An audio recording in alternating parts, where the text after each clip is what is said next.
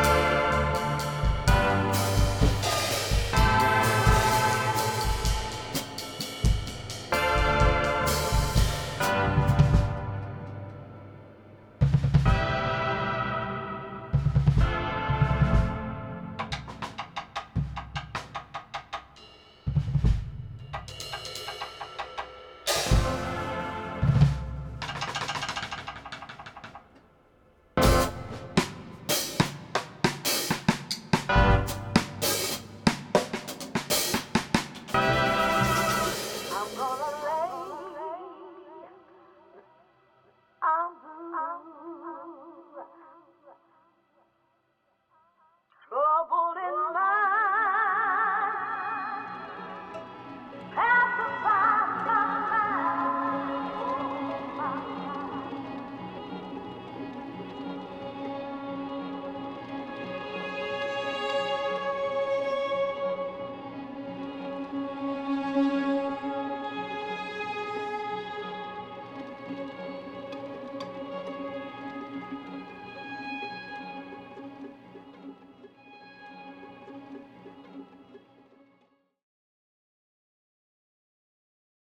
Vous venez d'assister à l'un des solos prêt-à-porter Collection Automne, un concept de Karine Ledoyen. Ce court-métrage, réalisé par Timothée Le Jolivet, met en vedette la chorégraphe-interprète Mathilde Vrignaud sur une trame sonore de Josué Bocage. Si vous désirez en savoir plus sur ce que vous venez de voir, restez à l'écoute pour une courte discussion avec les concepteurs du court-métrage. Bonjour, donc je suis Mathilde Vrignaud, chorégraphe-interprète du solo que vous venez de voir. Bonjour, je m'appelle Karine Ledoyen et je suis la conceptrice du projet. C'est la première fois qu'on se rencontre, en fait virtuellement toujours. Et puis, j'étais enchantée de voir ton solo. Merci beaucoup. Puis, j'étais très intriguée aussi sur euh, tes éléments scénographiques, les lieux et comment tu as euh, construit ton parcours. Est-ce que tu voudrais nous en parler un petit peu? Oui, alors, euh, j'ai construit le solo d'abord par le fait de, venir sentir où j'allais le faire. Et c'était au regard du cygne, c'était dans une, rue pavée. Donc, avec une, traversée. On est dans le 20e arrondissement à Paris. voilà, exactement, voilà. Et exactement. Et euh, donc c'est très très euh, parisien, cette, cette, euh, très bucolique, un peu romantique peut-être. Et, et donc c'est une allée, c'est une rue pavé. Et euh, donc euh, ça, c'était un des premiers éléments qui m'a inspiré. Et aussi parce que c'est un lieu de création, il y avait une exposition de photographie de, danseurs. Et je, me suis nourrie parfois de, mouvements. Et ensuite, par rapport aux objets euh, que j'ai utilisés, il y avait un napperon, donc pour, le napperon que de broderie que j'ai mis sur mon visage.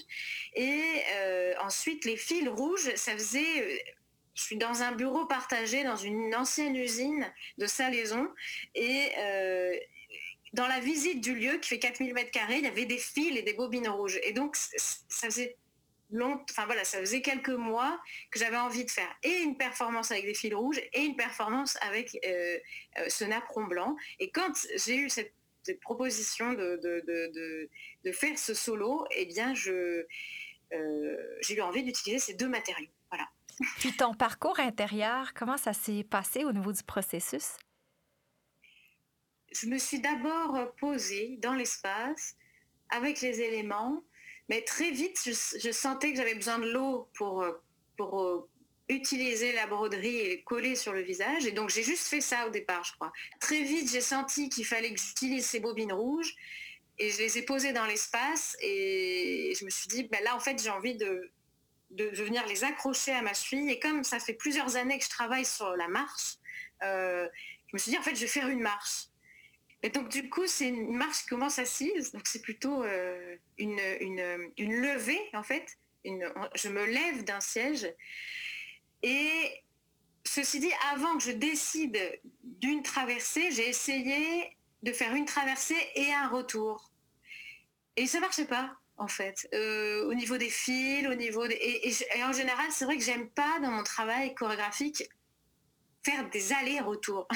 J'ai l'impression que c'est de traverser qui me qui m'anime. Et donc là, je me suis dit, après avoir cherché, non, je, vais faire une traversée. et, donc la marche qui était spécifique et dans la danse contemporaine, on utilise souvent des contraintes. Et le fait d'avoir la cheville attachée à six bobines de fil, en fait, plus j'avançais et plus la tension se créait, et donc plus j'étais contrainte au niveau du pied à, une résistance. Et donc, du coup, je devais construire avec cette résistance qui était sur une seule cheville.